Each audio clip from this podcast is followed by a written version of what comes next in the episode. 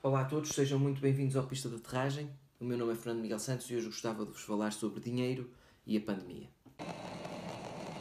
Ladies and gentlemen, the seatbelt sign will be switched off shortly.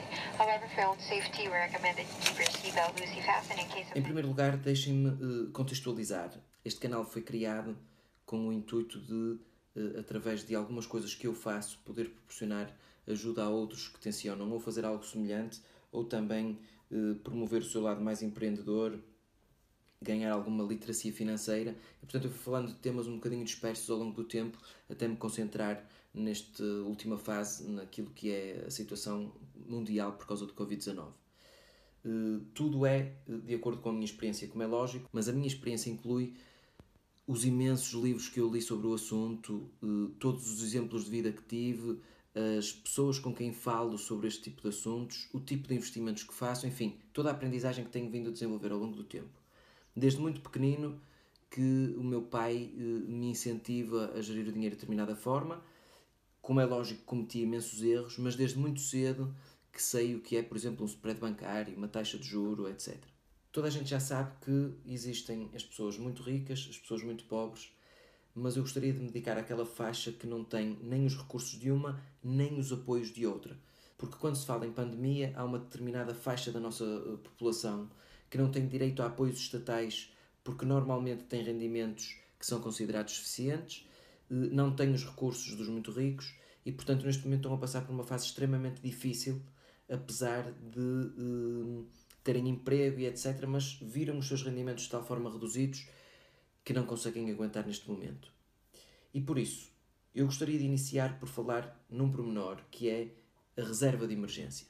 Todos nós temos que nos concentrar numa coisa, seja a gerir a nossa empresa, seja a gerir as nossas finanças pessoais temos de ter uma reserva de emergência. Uma reserva que nos permite estar sem rendimento, ou seja, sem salário, sem qualquer tipo de aporte financeiro durante 6 meses ou 12 meses. Quanto maior for a reserva, tanto melhor, como é lógico, mas tem que ser uma reserva de emergência que nos permita estar uma fase à procura de uma solução. Como é lógico, isto implica uma coisa, que é poupar. E aí vem o segundo ponto como é que se poupa quando se ganha pouco? Em primeiro lugar, há pessoas que realmente ganham muito pouco e não conseguem que sobre ao final do mês. Mas provavelmente algumas das famílias que estão agora eh, em problemas financeiros devido à pandemia são pessoas que têm um rendimento que é mais ou menos adequado, com mais ou menos dificuldades, não têm é muita disciplina no que toca à poupança. E normalmente neste momento chega o argumento: sim, mas eu chego ao final do mês e não me sobra dinheiro. Porque não é no final do mês que se faz.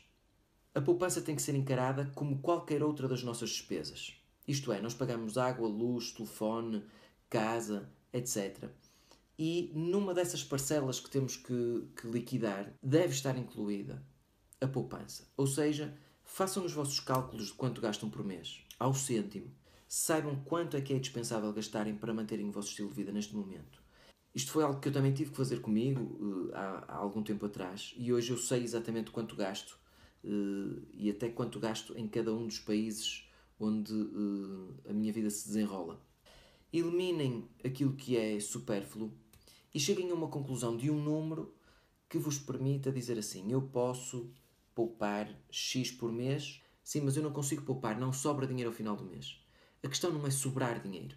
No início de cada mês, eu, a partir dos cálculos que tenho sobre os meus gastos e dos cálculos dos meus objetivos financeiros e daquilo que quero poupar, eu estabeleci um valor que é como se fosse uma despesa para mim. E eu pago as minhas despesas e pago aquela despesa também que é a minha poupança.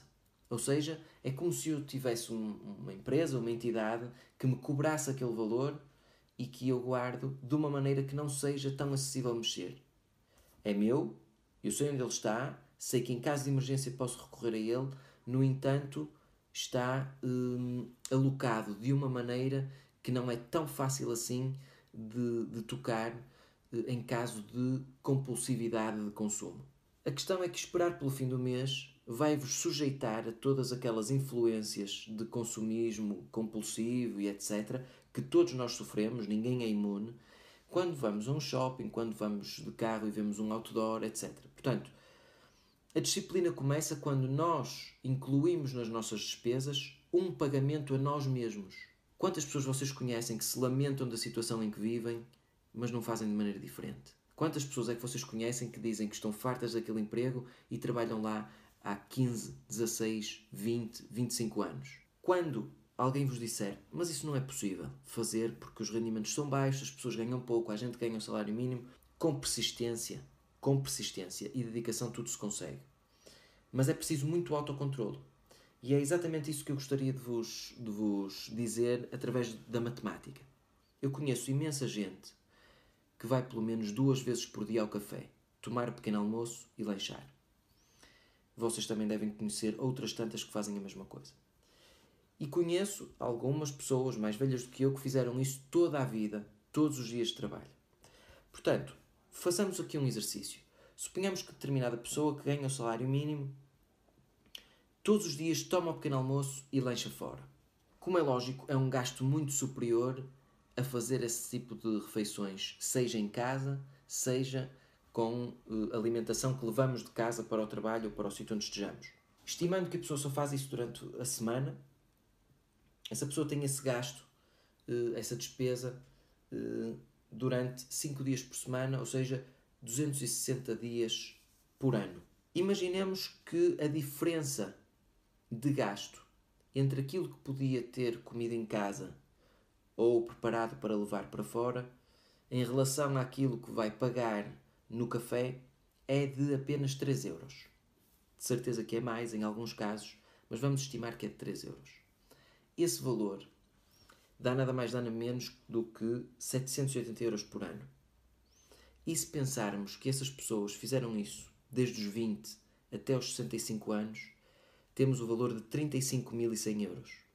Ou seja, com uma mudança de hábito, provavelmente até comendo melhor, ou até comendo a mesma coisa mais barato, com uma poupança de 13 euros por dia útil, temos ao final de 45 anos 35.100 euros sem qualquer investimento ou rendimento sobre este valor.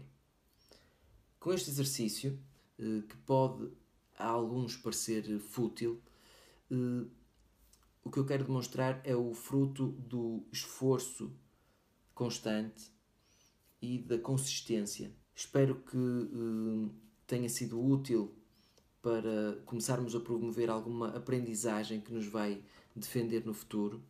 Sabemos perfeitamente que o tipo de pessoas que sofre uh, mais agora são aquelas que não têm meios de o fazer, como é lógico, portanto devemos todos manter-nos solidários.